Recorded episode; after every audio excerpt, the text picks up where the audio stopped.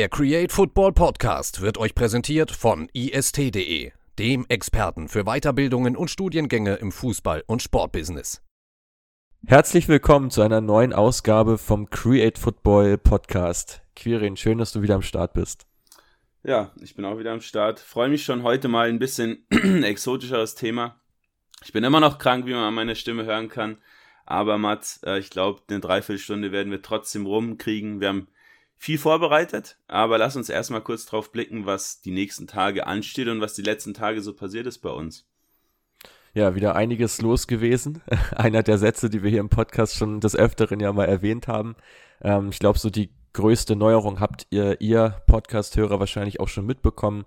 Wir kooperieren jetzt mit Sky Sport News, also das Ganze noch ganzheitlicher als nur in Anführungsstrichen mit dem Transfer-Update, die aber natürlich trotzdem tatkräftig von uns unterstützt werden. Genau, äh, da geht es dann zum Beispiel auch darum, mal in den News-Sendungen dazuzukommen, dazugeschaltet zu werden, äh, immer wieder mit Live-Interviews auch wirklich starken Impact liefern zu können. Letzte Woche zum Beispiel zu Mario Götze, da ja, ja. recht viel auch liefern können, was dann wirklich auch den Zuseher weiterbringt. Das ist ja unser Ziel, dass wir nicht nur Daten liefern, sondern wirklich einen Impact liefern, der im Prinzip dem Zuseher sofort ja erschließt, warum passt beispielsweise Mario Götze perfekt nach Frankfurt. Ähm, das ist unser Ziel, unsere Vision, Mats. Und das Ganze wird auch jetzt über zwei weitere Medienpartner transportiert, die ja jetzt vor kurzem bekannt gegeben wurden, beziehungsweise auch noch öffentlich bekannt gegeben werden. Ja, ganz genau. Wir werden jetzt im Zuge der Frauen-Europameisterschaft, äh, die jetzt ja in wenigen Tagen ihren Startschuss feiert, ähm, werden wir mit den öffentlich-rechtlichen TV-Sendern zusammenarbeiten. Bedeutet also mit äh, der ARD und dem ZDF, die gemeinsam dann ja alle Spiele übertragen werden. Die Hälfte der Spiele läuft bei der ARD und die andere Hälfte beim ZDF.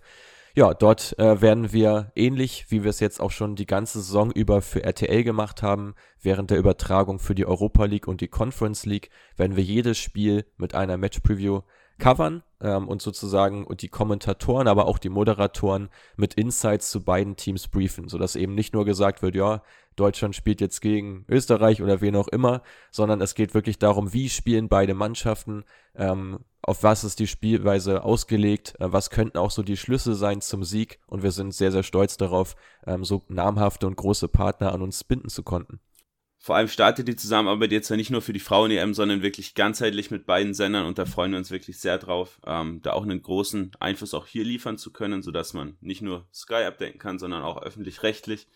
Ja, und ich denke, da ist in Zukunft sehr, sehr viel möglich, Mats. Ähm, lass uns nicht zu lang quatschen. Du hast gerade schon gesagt, wir wollen analysieren, wie Teams spielen, wer die spannenden Spieler sind. Das wollen wir auch jetzt machen und zwar begeben wir uns einmal in den Flieger und ja, chatten direkt mal rüber nach Rio de Janeiro, würde ich sagen. Heute nehmen wir Südamerika unter die Lupe, äh, sprechen ja vor allem über Argentinien, Brasilien, aber auch über alle anderen Nationen. Das heißt, auch Ecuador, Independiente del Valle, ganz, ganz spannendes Team wird unter die Lupe genommen. Uruguay, auch hier spannende Talente. Agustin Alvarez nach Sassuolo gewechselt beispielsweise. Aber auch die Überalterung in Chile wird ein Thema sein. Also anschnallen, äh, los geht's, dreiviertel Stunde Vollgas Südamerika.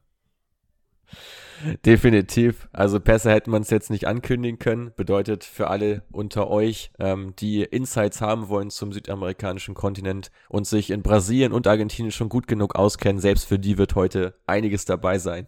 Ja, ich würde sagen, wir starten mal rein und starten mit äh, Brasilien, dem Land, wo ja vor wenigen Jahren noch die Fußball-Weltmeisterschaft stattgefunden hat wo wir jetzt auch mal so einen kleinen Blick drauf werfen, was machen die Vereine, welche Talente kommen dort gerade hervor ähm, und auf wen sollte man da mal ein besonderes, besonderes Augenmerk im Endeffekt haben.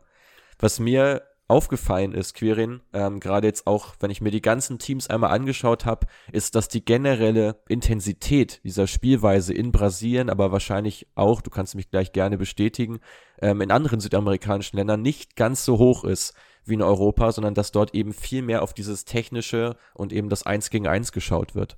Ja, genau, gibt da ein paar Ausnahmen. Eine werden wir später noch ein bisschen genauer beleuchten, äh, von Teams, die wirklich auch mal einen anderen, ein bisschen europäischeren, nenne ich es mal, Spielstil an den Tag legen. Aber du hast schon recht, generell viele Schwalben, viele Fouls, viele wirklich langsame Spiele. Da habe ich auch vor kurzem mit einem Kollegen drüber gesprochen, der auch gesagt hat, in Südamerika musst du die Spiele eher mit 1,5-fache Geschwindigkeit anschauen, auch wenn es Auch wenn es ein Copa Libertadores Finale ist beispielsweise, da fallen keine 5, 6 Tore.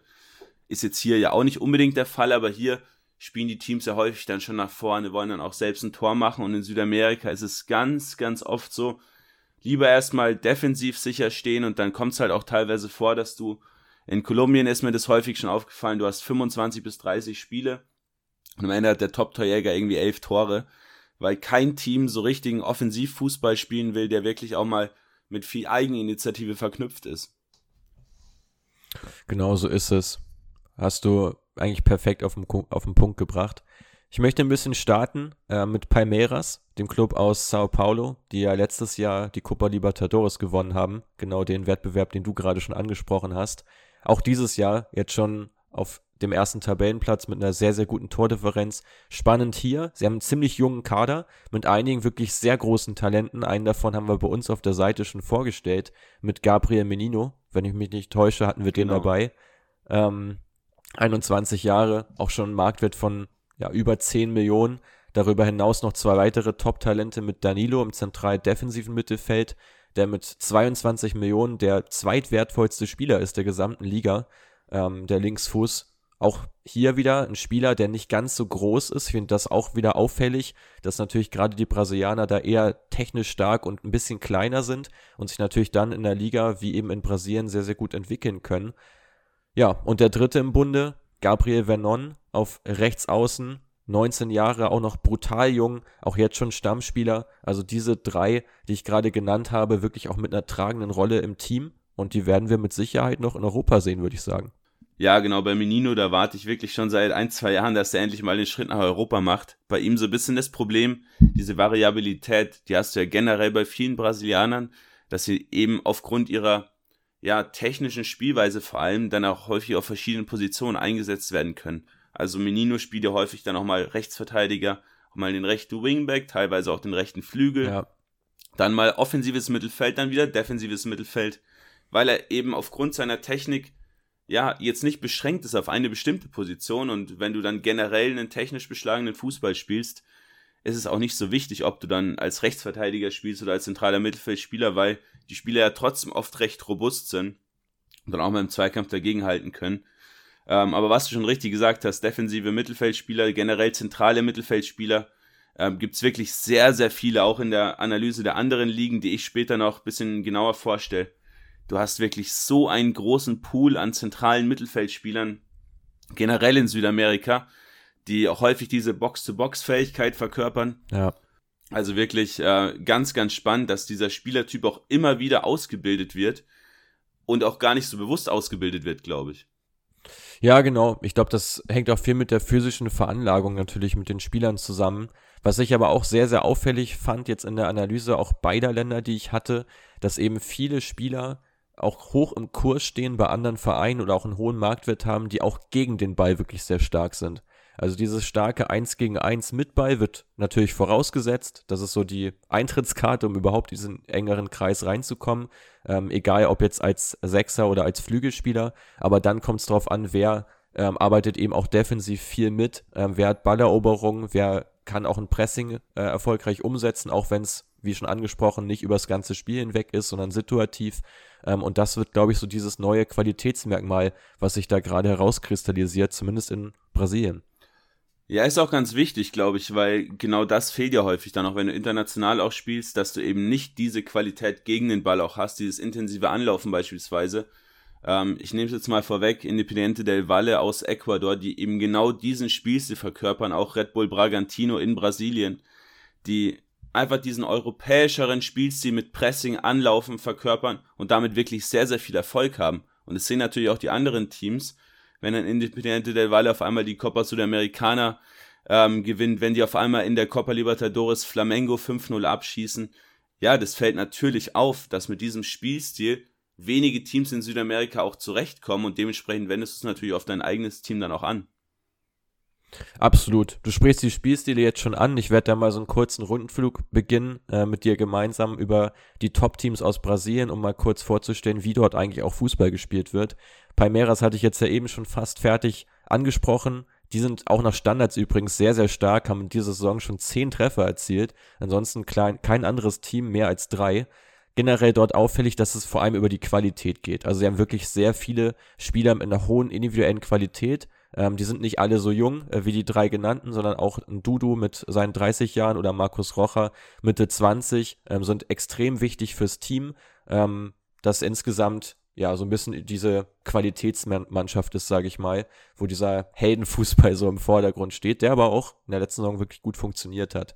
Flamengo dagegen wirklich ein ganz anderer Ansatz mit sehr, sehr viel ja, Ballbesitz, sehr vielen Pässen, die auch ins letzte Drittel reingespielt werden und eben diese schnelle Ballrückeroberung. Also das ist wirklich eine Mannschaft, die will permanent den Ball haben.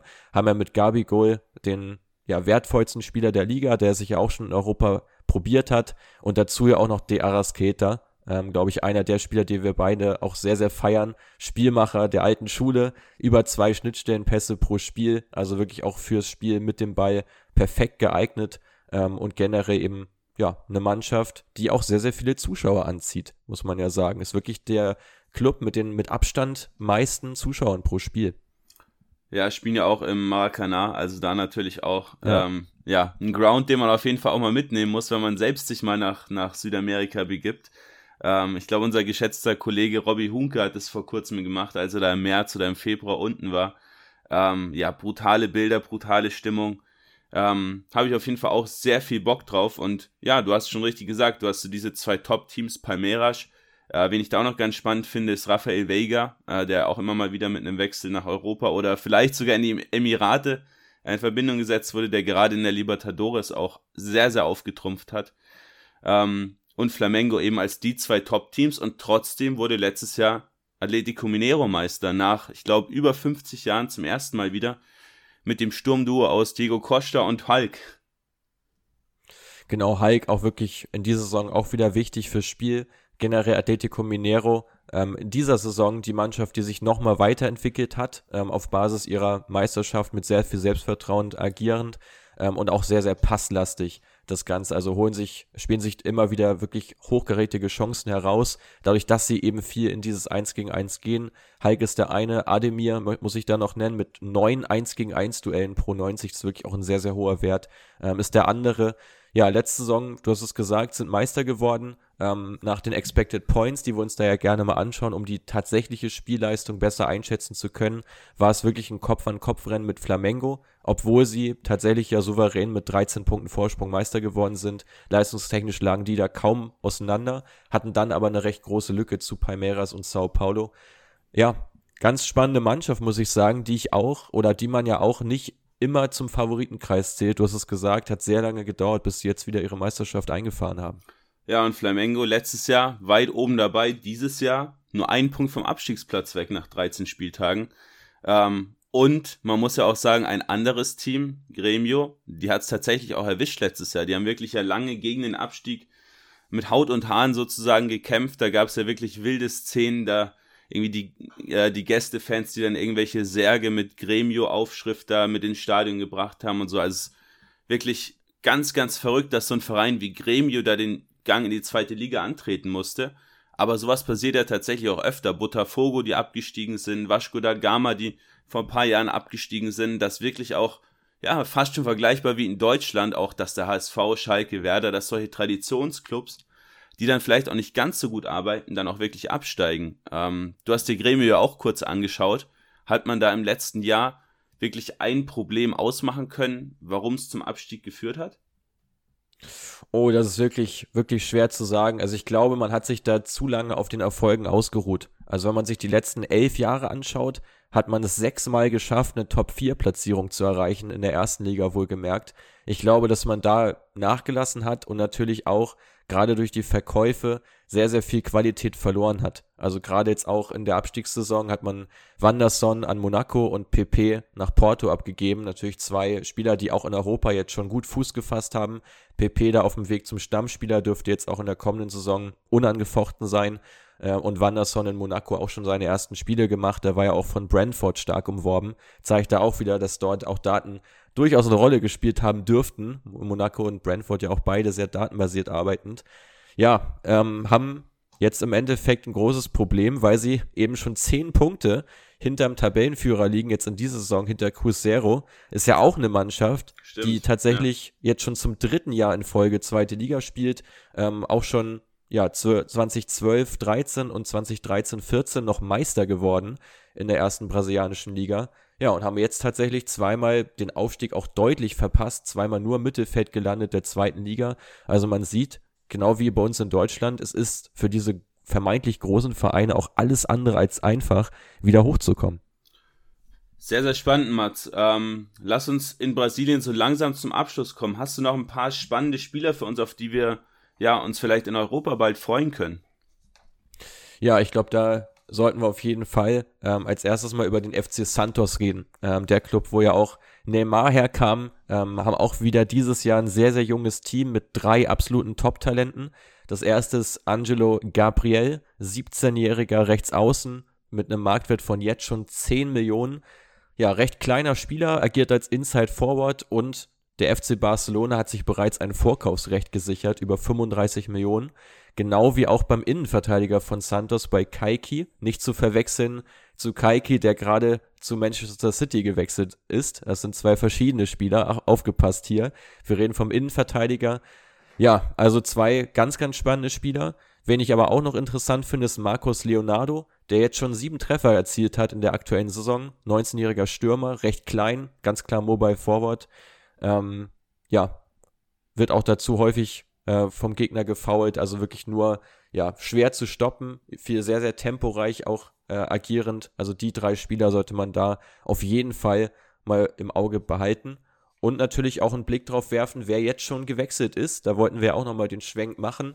Das sind zwei Spieler im Wesentlichen, die jetzt in diesem Sommer sozusagen den Wechsel nach Europa ähm, vollziehen werden. Das ist zum einen Luis Henrique, der für 5 Millionen zu Betis Sevilla geht.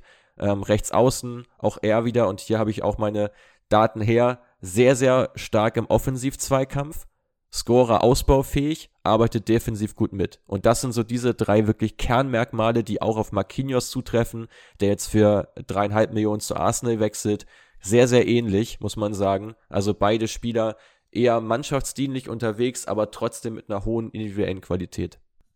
Sehr, sehr spannend. Äh, gerade die beiden, die ja auch als wirklich große Talente gehypt werden und trotzdem eine sehr, sehr geringe Ablösesumme auch nur kosten. Ähm, aber zeigt sich mal wieder, wenn man da früh genug dran ist, dass man sich solche Spieler auch sichern kann. Äh, ich würde auch gern Patrick de Pauda kurz äh, mit reinwerfen. Ja. 22-jähriger zentraler Mittelfeldspieler von Botafogo. Auch wieder zentrales Mittelfeld, wieder physisch starker, robuster Box-to-Box-Midfielder.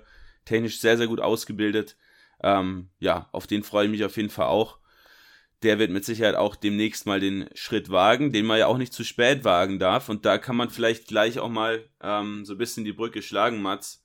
Spieler wie Nicolas Della Cruz beispielsweise von River Plate, der jetzt ja mittlerweile schon 25 ist, ähm, um da mal ja die Brücke nach Argentinien zu schlagen, an dem der BVB lange dran war, hat den Wechsel dann nicht vollzogen nach Europa und jetzt hängt er da so ein bisschen als ja schon Leistungsträger, aber trotzdem ja vermutlich deutlich unterbezahlter Spieler in Südamerika fest. Ja, genau. Ich finde, das ist aber auch wirklich was, was sehr, sehr auffällig ist, auch in Brasilien, dass du einfach viele Spieler hast, die jetzt so 25 sind, die wir jetzt hier auch logischerweise nicht aufführen, weil es eben schon fast schon zu spät ist, da jetzt wirklich noch einen großen Wechsel zu machen. Ähm, aber natürlich, ja, Gold wert für solche Teams wie eben River Plate, die ja auch, ja, Rekordmeister sind in äh, Argentinien und natürlich auch da von der Qualität solcher Spieler, die dann doch beim Verein bleiben, auch sehr profitieren. Absolut. Ähm, Argentinien da vielleicht mal kurz als Einordnung. Ähm, es wird im Frühling immer die Copa della Liga professionell gespielt, also quasi ein Ligapokal mehr oder weniger, äh, bei dem erst die Teams in ja, verschiedene Gruppen unterteilt werden und dann spielt man im Prinzip ja einen Pokal aus. Den hat äh, Boca tatsächlich, der, der Hauptrivale von River, gewonnen. Ähm, und dann im Sommer, also jetzt vor ein paar Wochen, äh, beginnt dann auch die Liga Professional, die dann im Sommer und im Herbst stattfindet. Dementsprechend, ja, Ligabetrieb erst ab Sommer, also fast vergleichbar mit Europa. Äh, ich habe mir jetzt hier vor allem mal River und Boca genauer angeschaut ähm, und nochmal so ein mhm. bisschen generell auch auf die Liga geblickt. Du hast ja in Argentinien die Top 5, River, Boca habe ich gerade schon angesprochen, dazu Racing Club, Independiente und San Lorenzo. Gerade Racing und Independiente natürlich auch wirkliche, ja, Erzrivalen, beide aus dem Vorort Avellaneda. Stadien da auch wirklich direkt nebeneinander, kann man fast drüber spucken vom einen zum anderen.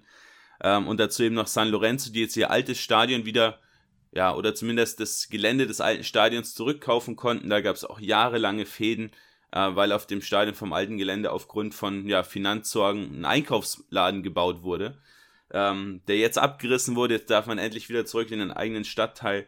Also da tut sich einiges bei den Top-Teams. Ähm, ja, Mats, River Bocker, auch für uns beide so ein bisschen die Rivalität, die wir so am meisten feiern in Südamerika. Ja, definitiv. Ähm, auf jeden Fall die beiden, ja, kann man schon sagen, Vorzeigeklubs äh, aus Argentinien, wenn man dort mal ein Spiel schauen will. Ich glaube, das ist auch ein super Einstieg, äh, um es mal zu tun. Ich finde aber jetzt, wo wir bei River schon waren, äh, auch sehr interessant, dass da ja wirklich ein absoluter Top-Stürmer jetzt ja zu Manchester City wechseln wird, nämlich Julian Alvarez. Ähm, und du hast es vorhin angesprochen, normalerweise ähm, kommt da kaum ein Spieler auf eine Torquote von über 10 oder über 11 Tore. Bei ihm ist es anders. Genau, Julian Alvarez, das Top-Talent schlechthin. Jetzt auch, ich glaube, am letzten Wochenende auch wieder zwei Tore, zwei Assists gemacht. Ähm, ist auch jetzt wirklich an der Zeit, dass der mal den Schritt aus der Liga rauswagt, weil er einfach zu gut mittlerweile ist. Ähm, fraglich natürlich nur, wo kann er jetzt im System von City überhaupt noch einen Platz finden mit der Verpflichtung von Erling Haaland. Ähm, bei ihm ganz interessant, dass er ja aufgrund seines Körperbaus ja auch eher ein kleiner Spieler, wieder ein kleiner Spieler nach den ganzen Brasilianern, ähm, schon in Richtung Sergio Aguero geht. Auch ein Spieler, der recht spielstark ist, Alvarez, ähm, gern auch mal so ein bisschen sich hängen lässt als hängende Spitze, äh, Chancen kreiert, auch immer wieder viele Assists einstreicht, viele Torschussvorlagen bereitet, aber vor der Kiste eben auch effektiv ist. Ähm, ja, finde ich ganz, ganz spannend. Eben auch ein Gegenstück zu Haaland, der vor allem über seine Wuchtigkeit kommt, über einen guten Abschluss und jetzt ja nicht unbedingt der Spielgestalter sein kann. Deswegen vielleicht trotzdem eine Option, auch beide zusammenspielen zu lassen. Kann ich mir vorstellen und ich finde, man sieht ja auch schon, wie viele Anfragen Manchester City für Alvarez bekommen hat, ihn zumindest mal auszuleihen und die werden alle abgeblockt. Ich kann es verstehen, weil ja auch Erling Haaland, um da kurz den Schwenk zu machen, ja auch ziemlich verletzungsanfällig ist. Und ich glaube, dass Alvarez da durchaus von profitieren kann. Auch, dass er nicht so unter diesem Brennglas steht, jetzt der Nachfolger zu sein für Aguero Schrägstrich für Jesus, sondern sich im Grunde genommen im Schatten von Haaland ein bisschen zu entwickeln ähm, und trotzdem wahrscheinlich sogar mehr zu spielen, als man es jetzt denkt. Wäre zumindest mein Take dazu. Ja, denke ich auch. Ähm, generell muss man sagen, bei River natürlich Meister 2021, Copa Libertadores 2018 und 2015 gewonnen. Da ist finanziell schon sehr, sehr viel möglich bei den, bei den Jungs. Ist ja auch so ein bisschen dieser Club der reicheren Schicht ähm, in Buenos Aires. Und wenn man auf den Marktwert, auf den Gesamtmarktwert blickt, da liegt man auch über 40 Millionen über dem Rest der Liga, also über Boca. Und Boca liegt nochmal 40 Millionen über dem weiteren Rest der Liga. Also River ganz klar das Team, ähm, auf das man blickt, auch wenn man jetzt aktuell nach vier Spieltagen nur auf Platz 14 steht in der Liga, ähm, dürfte sich aber da trotzdem noch, ja, wieder halbwegs einrenken, die ganze Geschichte. Interessant ansonsten noch Enzo Fernandes, auch schon 15 Millionen Marktwert, auch wieder ein zentraler Mittelfeldspieler, oft aber ein bisschen defensiver eingesetzt. Ähm, Finde ihn ganz, ganz spannend, weil er alles verkörpert, was du im Prinzip brauchst. Der ist vor allem auch im Defensiv-Zweikampf natürlich sehr stark, sehr robust, gewinnt da ganz, ganz viele Bälle, ist sehr, sehr passstark, also fast schon ein tiefer Spielmacher, der die Bälle gerne ins letzte Drittel spielt. 15 Bälle ins letzte Drittel pro 90 Minuten, Mats. Unfassbar hoher Wert. Boah, krass, ja. Und dazu trotzdem noch in der Offensive auch viele, viele Chancen kreiert. Also Gesamtpaket schlechthin. Und dann eben zusammen mit Nicolas de la Cruz, dem, ja, auch schon gerade angesprochenen, auch ganz klaren Spielmacher, ähm, im System von River. Ja, so die Komponente aus dem Zentrum heraus, wo man Chancen kreieren möchte. Und dazu leiht man sich ja auch Ezekiel Baku beispielsweise von Atla Atalanta äh, United aus der MLS. Also auch hier nochmal ein weiteres Talent, was zurückkommt nach Argentinien. Also River schon sehr, sehr gut aufgestellt aktuell.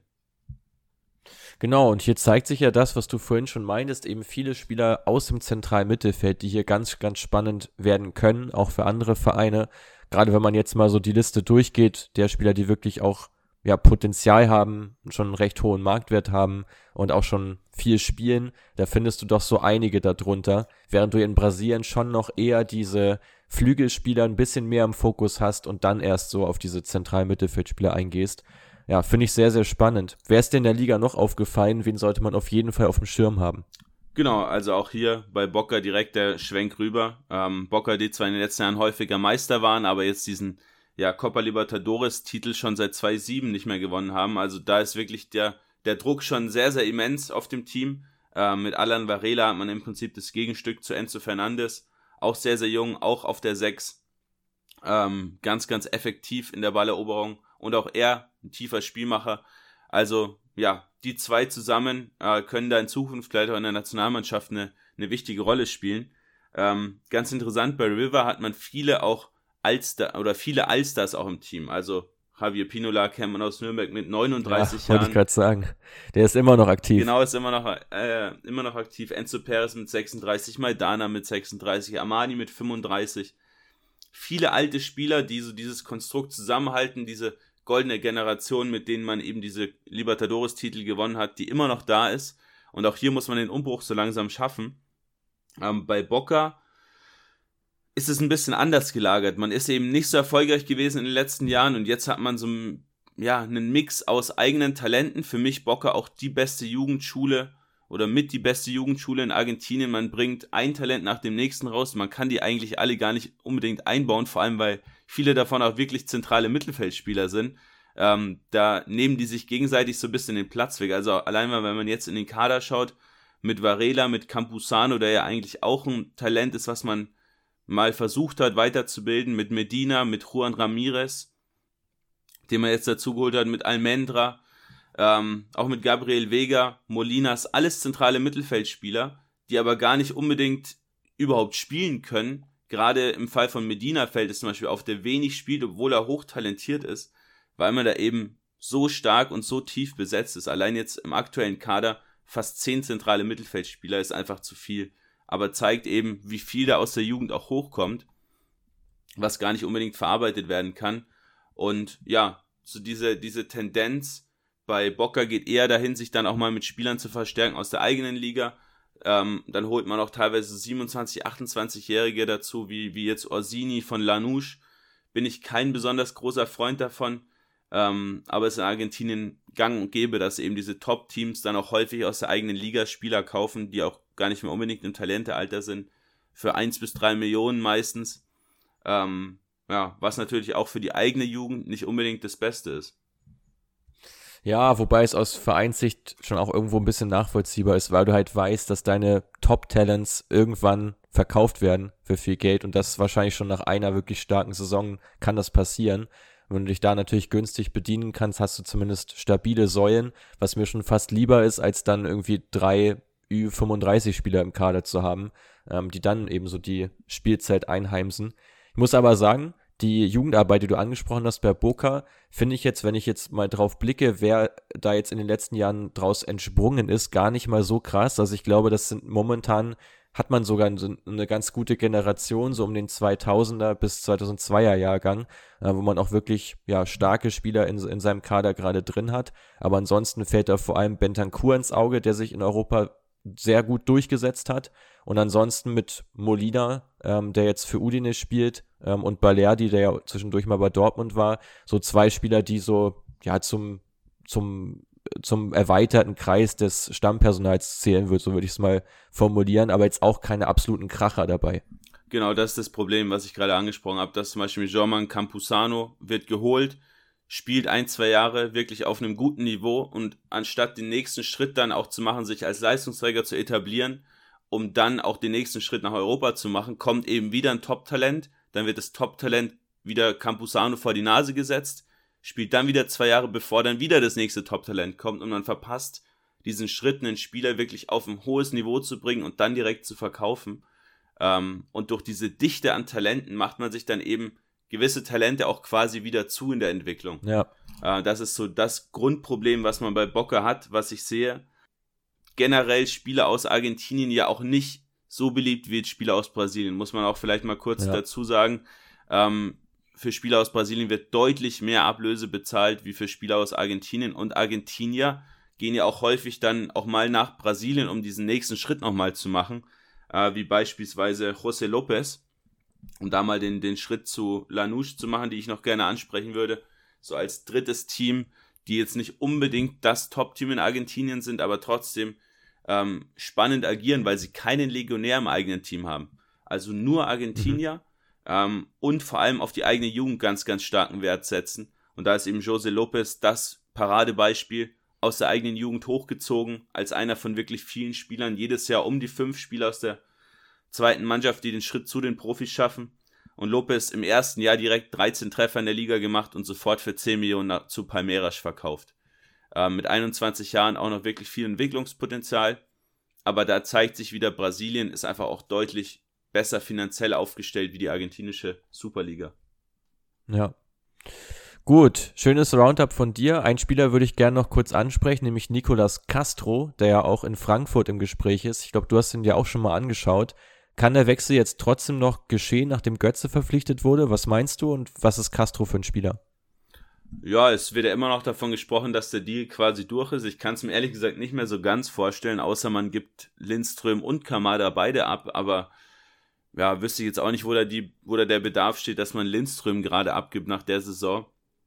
Ähm, und dementsprechend wird er vermutlich eher auf der Bank sitzen und dafür sind 4 Millionen Euro eigentlich zu viel Ablöse. Ähm, genau, Castro, ganz, ganz spannend von den Newells Old Boys. Ähm, ist ein sehr kreativer, zentraler offensiver Mittelfeldspieler äh, ganz, ganz mutig und frech. Ähm, gerade der Blick auf die Shotmap war da ganz interessant. Da kommt es auch mal vor, dass da mal ein Schuss aus 40 Metern dabei ist, äh, weil er irgendwie sieht, dass der Torhüter zu weit vor der Kiste steht. Ähm, also frecher, mutiger, risikoreicher Spieler, der beidfüßig agiert, sich gern so ein bisschen auf die linke Seite fallen lässt.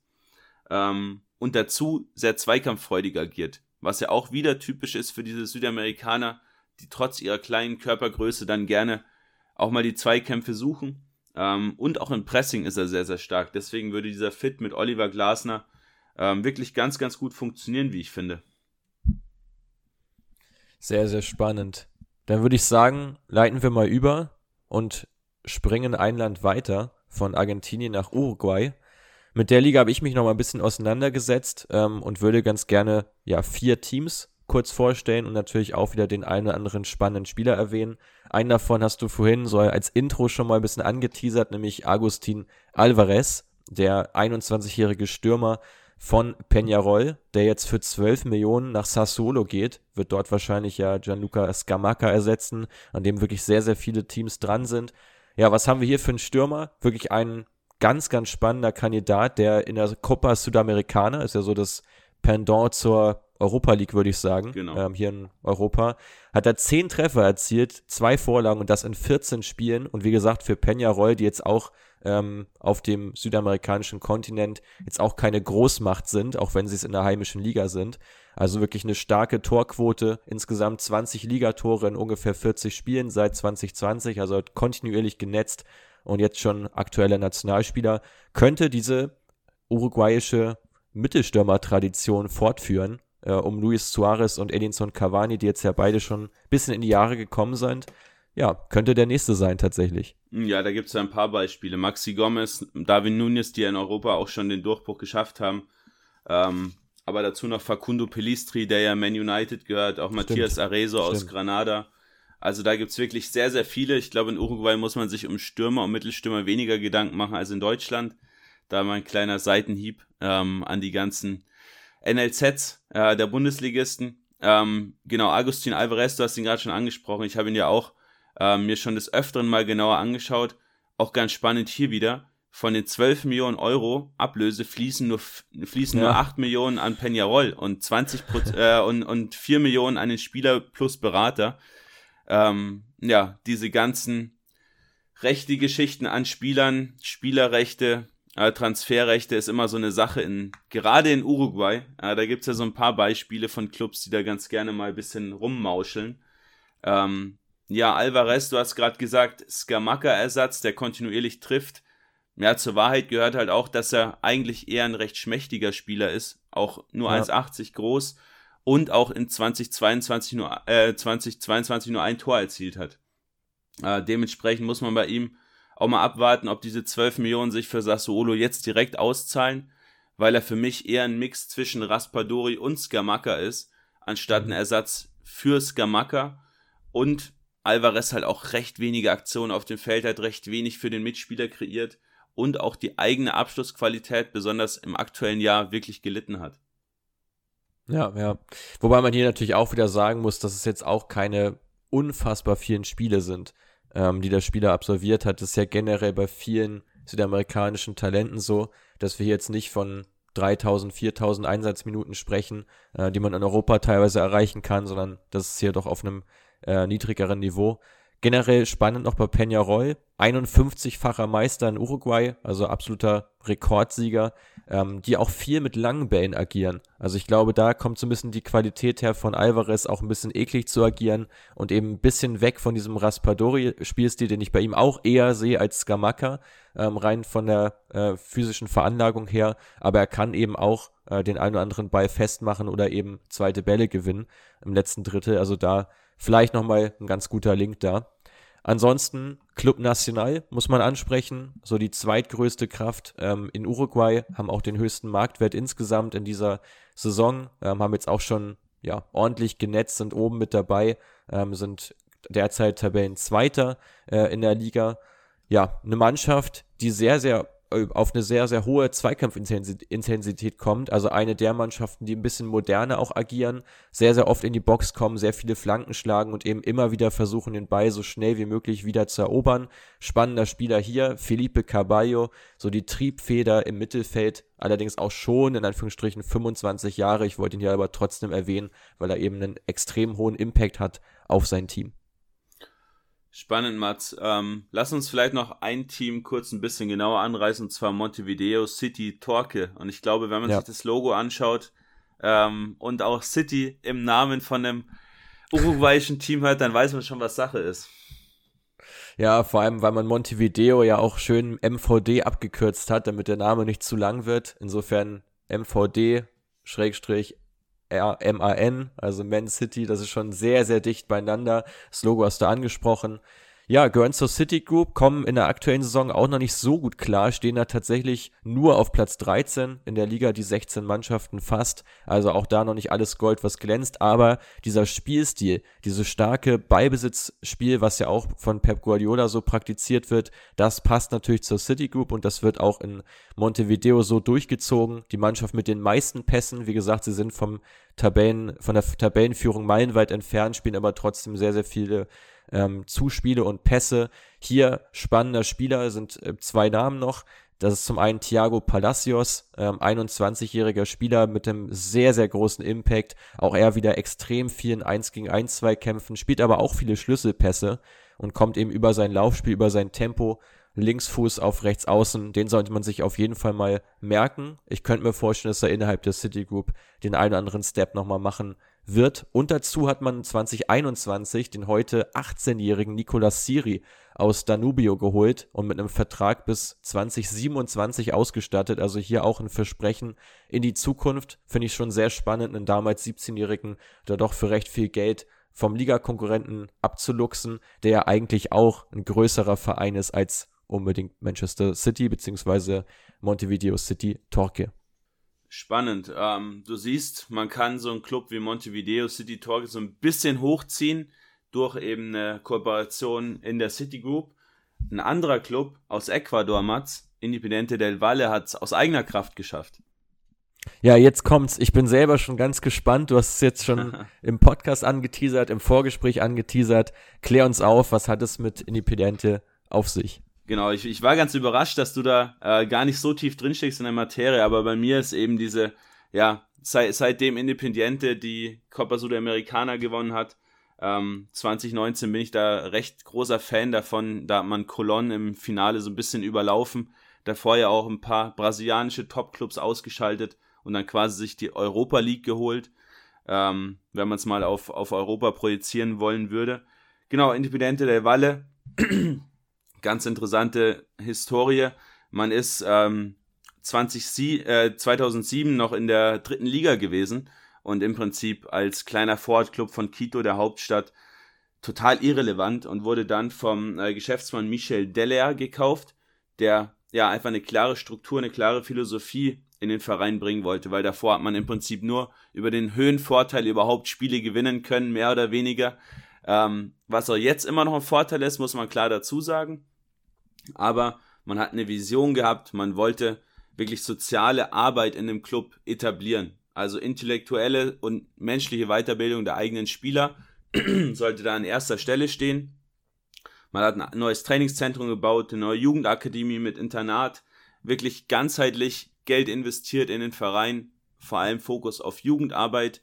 Die Jugend soll der Bestandteil des Teams sein, Bestandteil der ersten Liga sein und wichtiges Ziel auch Bestandteil der Nationalmannschaft. Und wenn man jetzt auf die Nationalmannschaft blickt, waren zum Beispiel jetzt im Test gegen die Kapverden fünf von elf Spielern mit Vergangenheit bei Independiente del Valle in der Startelf. Ähm, und das zeigt schon ganz klar den Fokus auch der Nationalmannschaft auf Independiente del Valle, dass das Spielstil auch von Independiente del Valle angenommen wird in Ecuador, übernommen wird und eben ja in der Nationalmannschaft auch ausgespielt wird.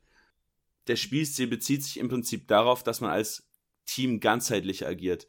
Man setzt wenig Wert auf Dribblings beispielsweise, sondern vor allem auf geschlossenes Teamverhalten im Pressing, im Passspiel, ganz, ganz hohe Passqualität, hohe Passintensität und Intensität eben gegen den Ball.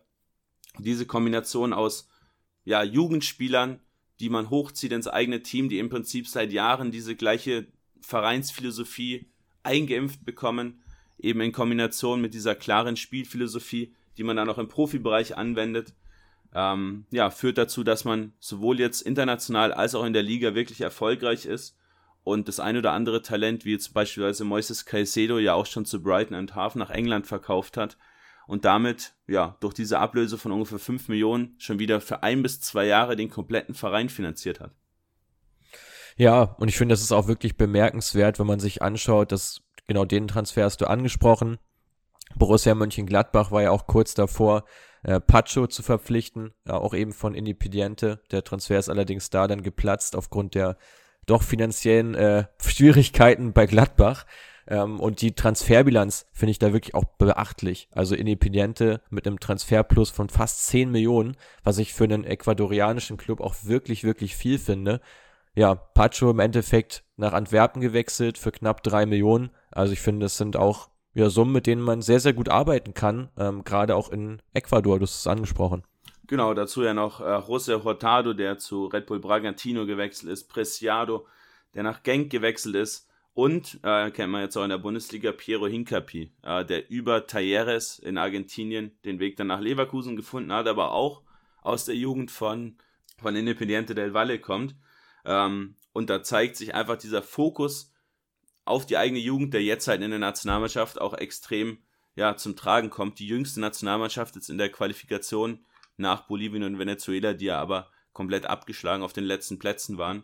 Ähm, und im Vergleich zu den anderen Nationalteams, auf die wir gleich kurz kommen, beziehungsweise die anderen Nationen in Südamerika, ist das eben auch der klare Vorteil, weil sich das eben von Independiente del Valle, die auch das jüngste Team der Liga haben, sich eben in die Nationalmannschaft projizieren lässt und dieser intensive Spielstil natürlich auch nicht von 30-jährigen ähm, Spielern unbedingt aufrechterhalten werden kann, sondern da brauchst du eben diese jungen Spieler und gerade diese Box-to-Box-Spieler wie einen Moises Calcedo. Und ich finde, man sieht ja auch, wenn man einmal ausschert, so als kleinere Nation mit Brasilien, mit Argentinien, wird man trotzdem keine Konkurrenz machen können. Das liegt ja schon alleine an der Größe des Landes ähm, dass man da natürlich schon einen kleinen Standortnachteil hat. Aber ich finde, gerade gegenüber der anderen Nationen kann man sich da wirklich einen Namen machen, indem man einfach da eine klare Strategie etabliert und eben auf diese jungen, äh, talentierten Spieler setzt. Kurzes Add-on noch zu Hinkapie, den du angesprochen hast. Auch hier wieder eine Weiterverkaufsklausel, die dann gegriffen hat. Beim Wechsel nach Leverkusen hat äh, Independiente nochmal über zwei Millionen für den Spieler bekommen. Also auch da wieder einen guten Deal gemacht. Ähm, und da nochmal langfristig von profitiert. Auch hier, ja, kommt es dem ganzen Projekt sehr, sehr zugute. Ja, mach gern nochmal den kleinen Rundflug. Du hast schon angekündigt, die Überalterung in Chile ist ein Thema, das wir noch kurz ansprechen wollen. Genau, kaum junge Talente da. Ähm, also wirklich komplettes Gegenteil zu, ähm, zu Ecuador. Da bei Independiente del Valle zum Beispiel 50 Prozent im Kader unter 23 Jahre, also bei den Spielern. Ähm, sowas siehst du bei den Top-Teams in Chile, bei Colo Colo beispielsweise absolut nicht. Da wirklich ganz klarer Fokus auf kurzfristigen Erfolg mit alten Spielern, was ja auch oft in Argentinien das Problem ist, dass natürlich die ja recht emotionalen Fans sich da nicht mit einem langfristigen Plan zufrieden geben, sondern da will man wirklich kurzfristig Erfolg haben und bei Independiente del Valle 7000 Zuschauerstadion ja, wenn die jetzt mal nicht so erfolgreich sind, weil die eigene Jugend vielleicht einen schlechten Jahrgang hat, dann interessiert es halt auch nicht so viele Leute, muss man, muss man auch klar dazu sagen. Genau, Chile, äh, viele Allstars, die wirklich über die letzten Jahre das Team geprägt haben, die goldene Generation ist weggebrochen und jetzt hat man im Prinzip eigentlich nur noch Brereton Diaz, den man ja eingebürgert hat, den, den Engländer, ja. ähm, der so das Top-Talent im Prinzip ist, der Heilsbringer, der jetzt die Nationalmannschaft und den, den Karren so ein bisschen aus dem Dreck ziehen soll. Ähm, so richtig funktioniert es eigentlich nicht, weil gerade auch in der heimischen Liga quasi keine Talente den Durchbruch schaffen und auch den Weg nach Europa wählen. Ja, und ich meine, alleine, dass Brereton überhaupt äh, für Chile spielt, hat ja auch schon einen kuriosen Hintergrund, ähm, wenn man das an der Stelle nochmal anführen darf. Da ist ja ein, äh, ein User oder ein Football Manager Spieler, sagen wir es mal so, ist auf den Fakt gestoßen, dass ähm, Brereton tatsächlich chilenische Vorfahren hat oder ich, ich, ich weiß gar nicht mehr, wer genau ist. Die Mutter ist Chilenin, die Mutter Chilenen oder chilenische Wurzeln hat und hat das eben dem Verband mitgeteilt, die dann erst auf ihn aufmerksam geworden sind. Also auch da eher ein glücklicher Zufall, dass man da überhaupt den Kontakt aufgenommen hat.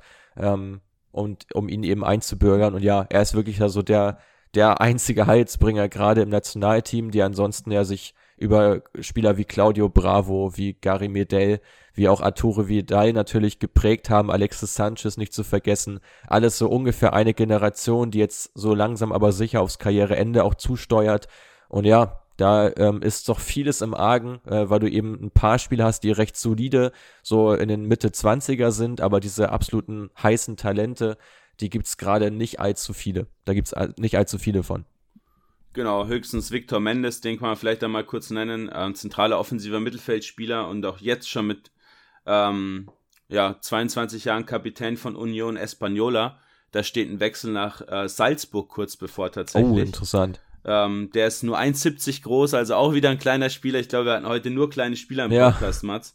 Ähm, ist im Gegenpressing gut, sehr, sehr kreativ, sehr temporeich, viele Dribblings ähm, und eine brutale Passqualität. Also, ja, bin ich mal ganz gespannt, gerade jetzt, wo Brandon Aronson wegfällt, wo auch Adeyemi wegfällt im Offensivbereich der Salzburger. Falls der Wechsel zustande kommt, ist da auf jeden Fall auch eine Option da, für ihn da in die Rolle reinzuschlüpfen bei kleinen, ja, offensiven Mittelfeldspielern, da können wir direkt mal den Schritt nach Paraguay wagen. Ähm, hier mit Julio Enquiso, ein ganz, ganz brutales Talent unterwegs, was jetzt den Schritt zu Brighton gewählt hat. Ähm, hier kann ich euch gerne auch nochmal den 15-Minuten-Podcast ans Herz legen, der jeden Montag erscheint.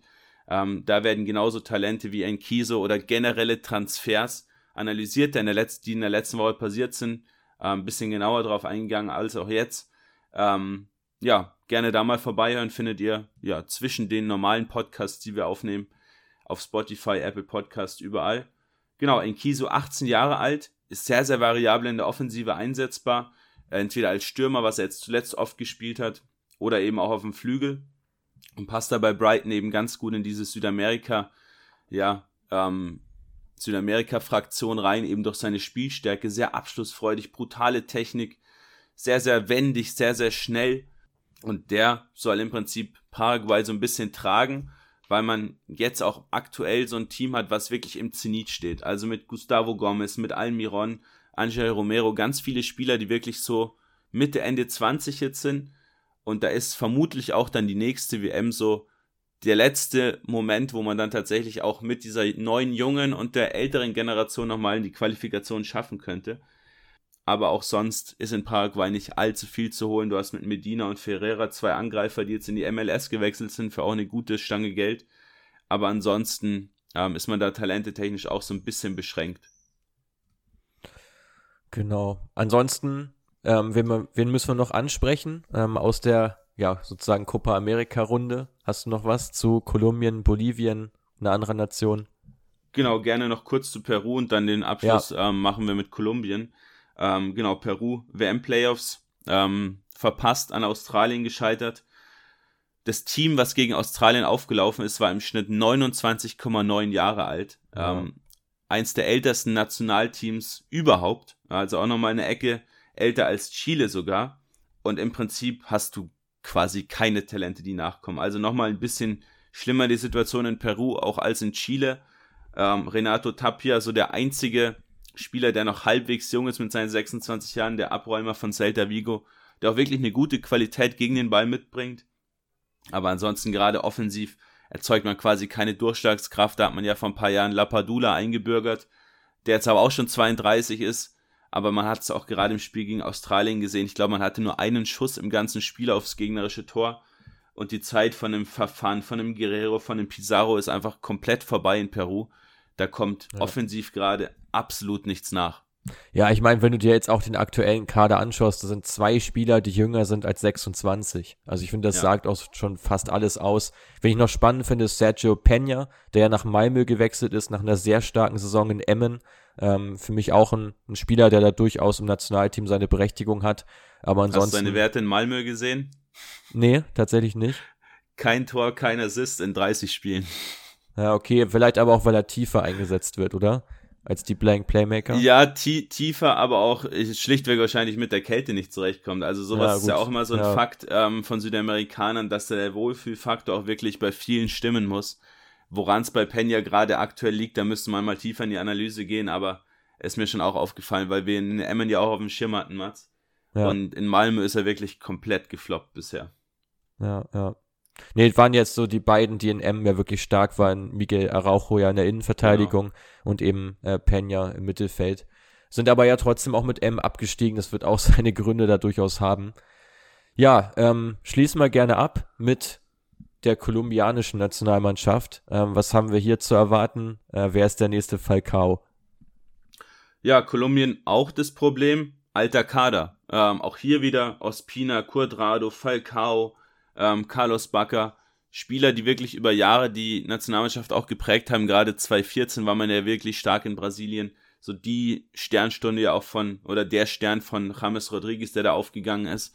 Aber seitdem auch den Umbruch so ein bisschen verpasst. Also alte Spieler, die wirklich die Nationalmannschaft jetzt auch verlassen, plus dann eben Stars, die außer Form sind, wie ein James, wie auch ein Duvan Zapata, der lange verletzt war.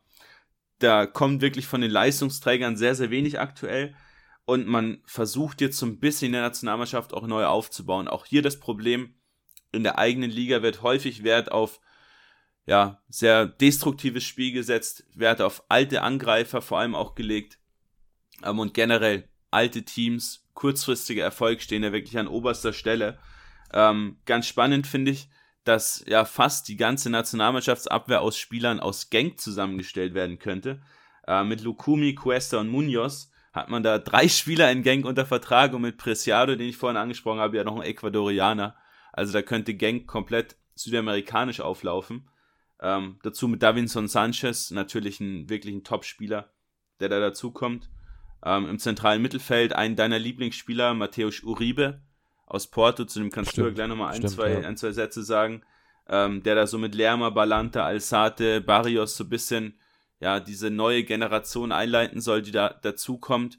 Aber auch hier quasi keine wirklich jungen Talente, sondern mehr Spieler, die schon so ein paar Jahre im Profibereich sind, die natürlich für die nächste WM dann halt auch schon im Zenit oder über dem Zenit stehen. Und das ist so ein bisschen das Problem, was ähm, Kolumbien gerade hat, dass man natürlich jetzt die WM verpasst und in vier Jahren die Spieler, die jetzt eigentlich die Qualität hätten, um sich zu qualifizieren, und eine gute Rolle zu spielen, dann halt vielleicht schon wieder zu alt sind.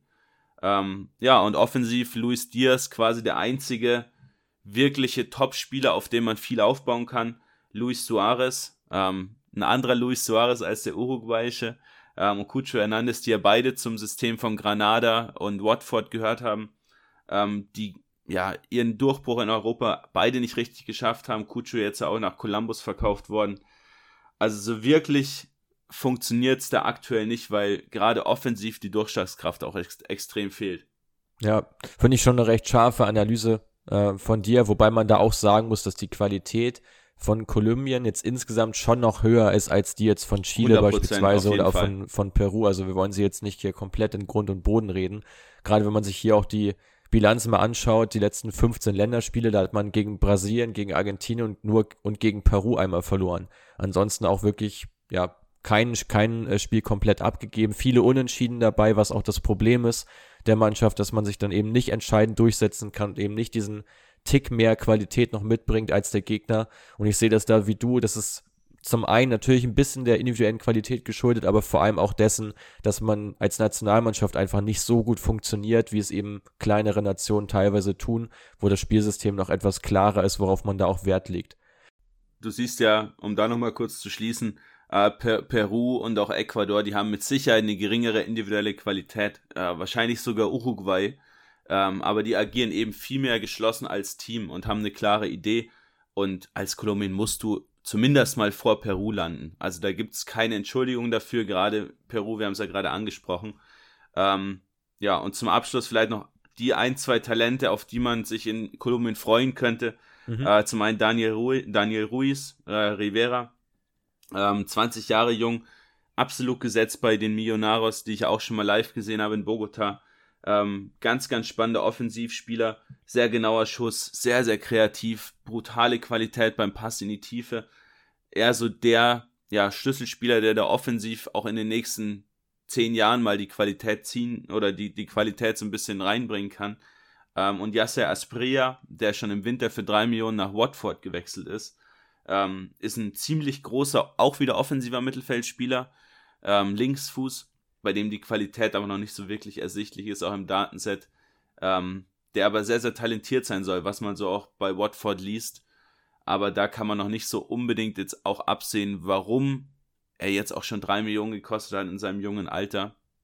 Aber man sieht halt, das sind wirklich die zwei einzigen größeren Talente in der eigenen Liga und die wählen dann halt auch ja recht schnell den Weg nach Europa.